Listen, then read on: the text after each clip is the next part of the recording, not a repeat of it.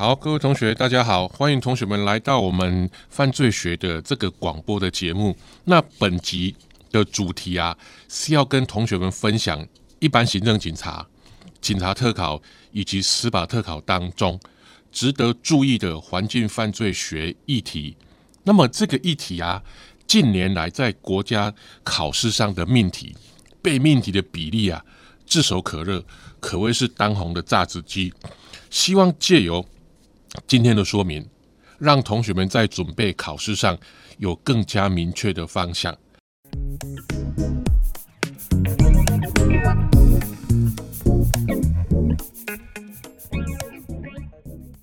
好好，那接着本集要来跟同学们讨论的方向有下列三点。好，那第一点的部分，我们先来说说环境犯罪学与传统犯罪学到底。有什么不同？到底有什么不同？好好，那首先呢，老师来跟同学们说明一下，我们借由理解环境犯罪学的意义，我们就可以来区分它跟传统犯罪学的不同。那首先，我们要先来理解何谓环境犯罪学，它是有别于传统的犯罪学理论。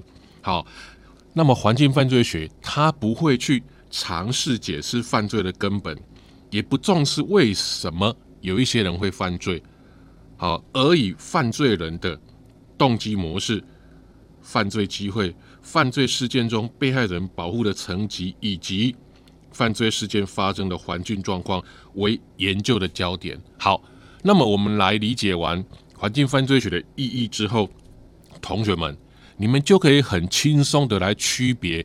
环境犯罪学跟传统犯罪学理论最大的不同点，好，第一点，传统的犯罪学只注重犯罪人，对不对？那么他们的研究聚焦在犯罪人身上，特别是探究为什么有一些人啊会犯罪，好，对不对？好，那环境犯罪学呢？它是注重犯罪的本身跟犯罪的机会。我们简单来讲，二要抓重点，就是犯罪本身跟犯罪的机会。好，那进一步的来深入的做一个说明。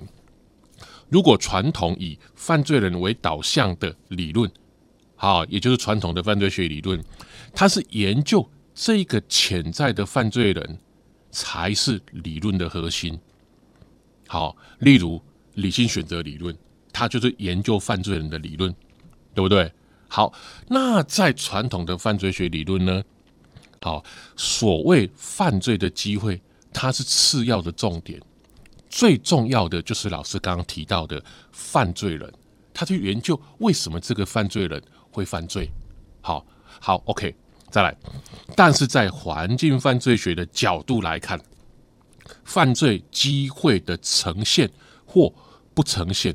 才是决定犯罪是否发生的关键因素。换言之啊，犯罪的分布深深受到犯罪机会分布的影响。好，OK。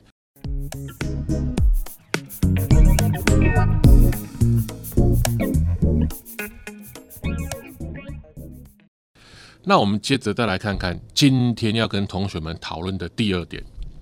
第二点呢，也就是环境犯罪学的核心，我们称为环境犯罪学的理论。那理论的部分，老师特地来整合，好，从一九四零年代一直到现在，一直到现在哦，所有的环境犯罪学理论，老师的分法，统整了所有的教科书。首先，我们来看看。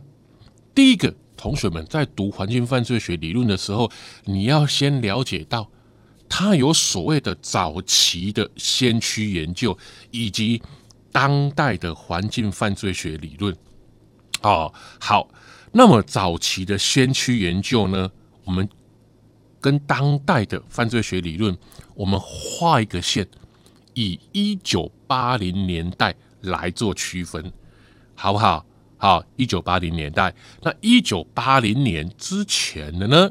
我们把它称为早期的先驱研究。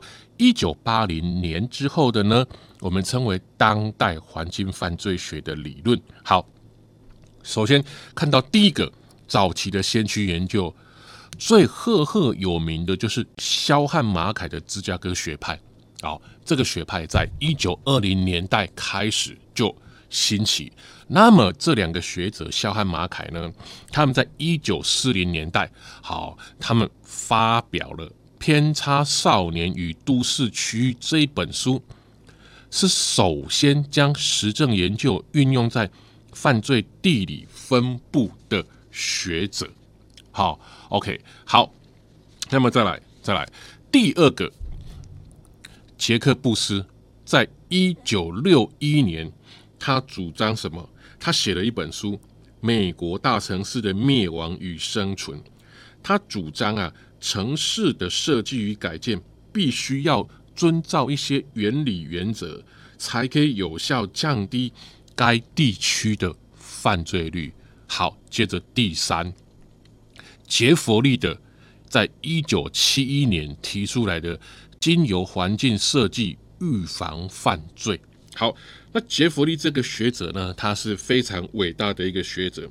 他出版了《经由环境设计预防犯罪》这一本书，那他提出了建筑物的安全装置、门锁、街灯以及守望相助等等，均能有效减少犯罪。换句话说，我们如果把建筑物设计的更加安全，我们加了锁，好，加了门窗，以及街道上的。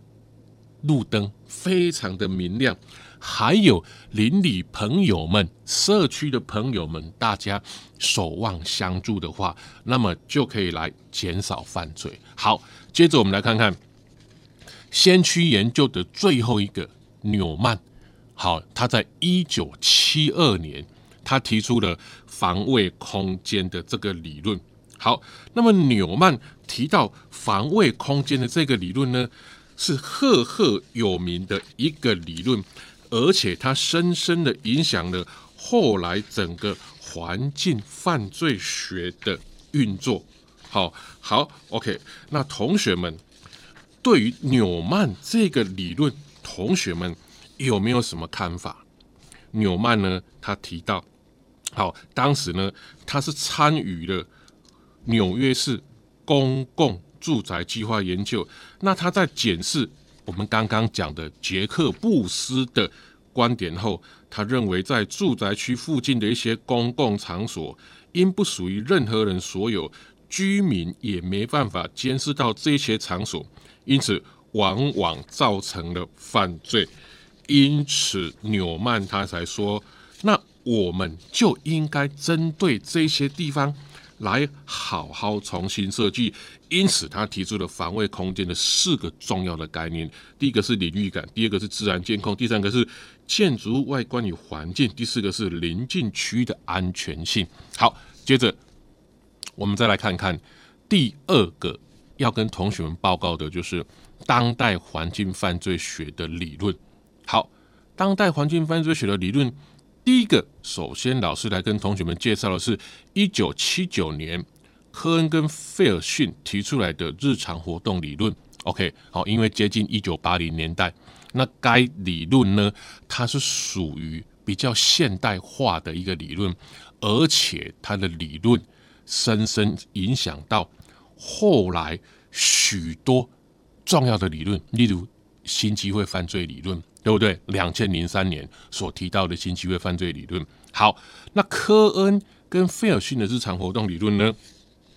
他们的重点在于认为犯罪等非法活动的发生，在时空上必须与日常活动相互配合。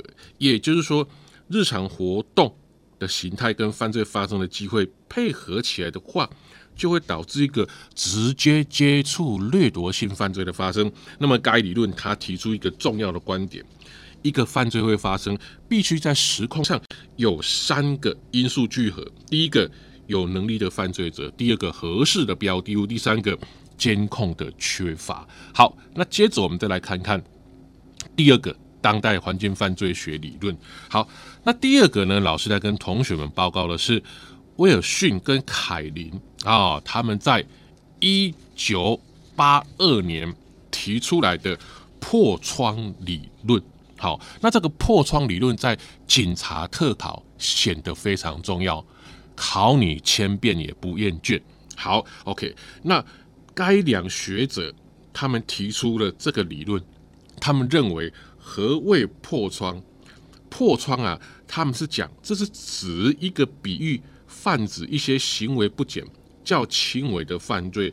如果如果执法机关对这一些轻微的犯罪对这一些扰乱秩序的行为不加以干涉的话，日后将会衍生更重要的犯罪。好好，再来第三个当代环境犯罪学理论，也就是赫赫有名的犯罪形态理论。那么，犯罪形态理论近年来在国家考试上逐渐的崭露头角。这个理论由布莱廷汉夫妇在一九九三年所提到。那么，该理论的理论要义呢？他是认为，好，他是认为探讨人和事物如何在一个社区中的时空移动而发生犯罪。他们研究犯罪的空间形态，或者社区内犯罪形态的分布。他们提出了重要的三个核心观念：第一个，所谓的中心点。第二个所谓的路径，第三个所谓的边缘。那么该理论影响着我们，一直到现在，二零二一年了，对不对？好，快要二十年过去了，影响着我们，提示着我们重要的犯罪预防对策，例如防卫空间理论，好，可以运用来解释犯罪形态理论，还有情境犯罪预防理论。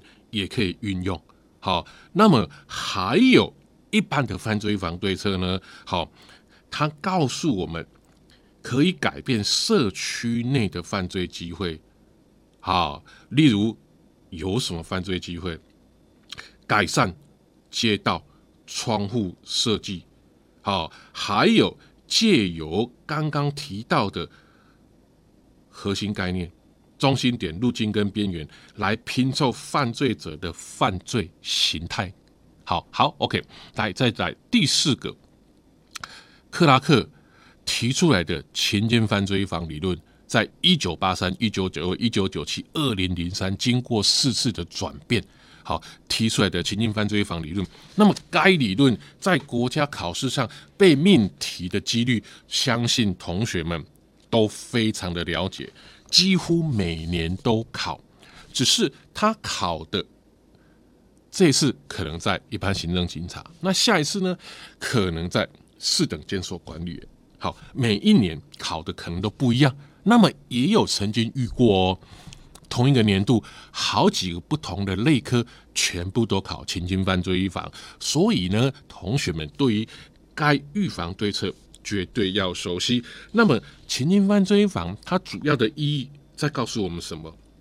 它是针对一个特殊的犯罪形态，尽可能的系统化、永久化的设计、操控和管理邻近的环境，借以增加犯罪阻力、增加犯罪风险、减少犯罪诱因及减少犯罪刺激，最后呢，移除犯罪借口，达到犯罪防的目的。好。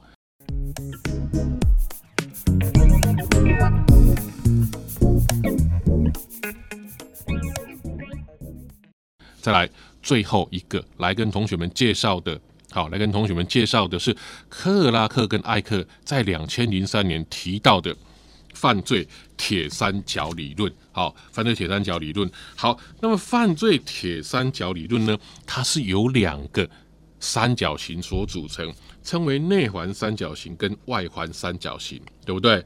好，那么这个理论是日常活动理论的变化型，在内环三角形的部分含有三个要素：场所、犯罪人跟被害人。那在外环三角形呢，有三个要素：防卫者、管理者跟监督者。好，那么该理论告诉我们，当两个三角形交互作用的时候，犯罪事件就很有可能会发生。好，那么接着我们再来看看，今天最后来跟同学们分享的是环境犯罪学给予的启发。好，第一个给予我们什么启发？对于犯罪事件的解释啊，从社会学的观点移到地理学的观点。好，第二个呢，对于犯罪预防的角度要重新思考。犯罪的发生可归咎于犯罪人及犯罪机会。若要防范犯罪的发生，就必须移除上述任何一个要素。你要移除犯罪人也好，要移除犯罪机会也好，对不对？因此，环境犯罪学主张，从操控或管理机会，比尝试让那些犯罪人减少犯罪的动机更加简单且容易，对不对？要改变一个环境容易，改变一个人容易吗？不容易。例如说，我们要让犯罪人，要让这个核心犯罪人，你要去矫正他、改变他，谈何容易，对不对？人家说的“江山易改，本性难移”呀。好，那么环境犯罪学的学者就说：“OK，那既然犯罪人难以改变的话，难以矫正的话，我们就从环境，从我们周遭的社区来下手。”借由改善这一些环境来达到预防犯罪的目的。好，那以上就是我们这一集节目的内容。谢谢怀同学们的收听。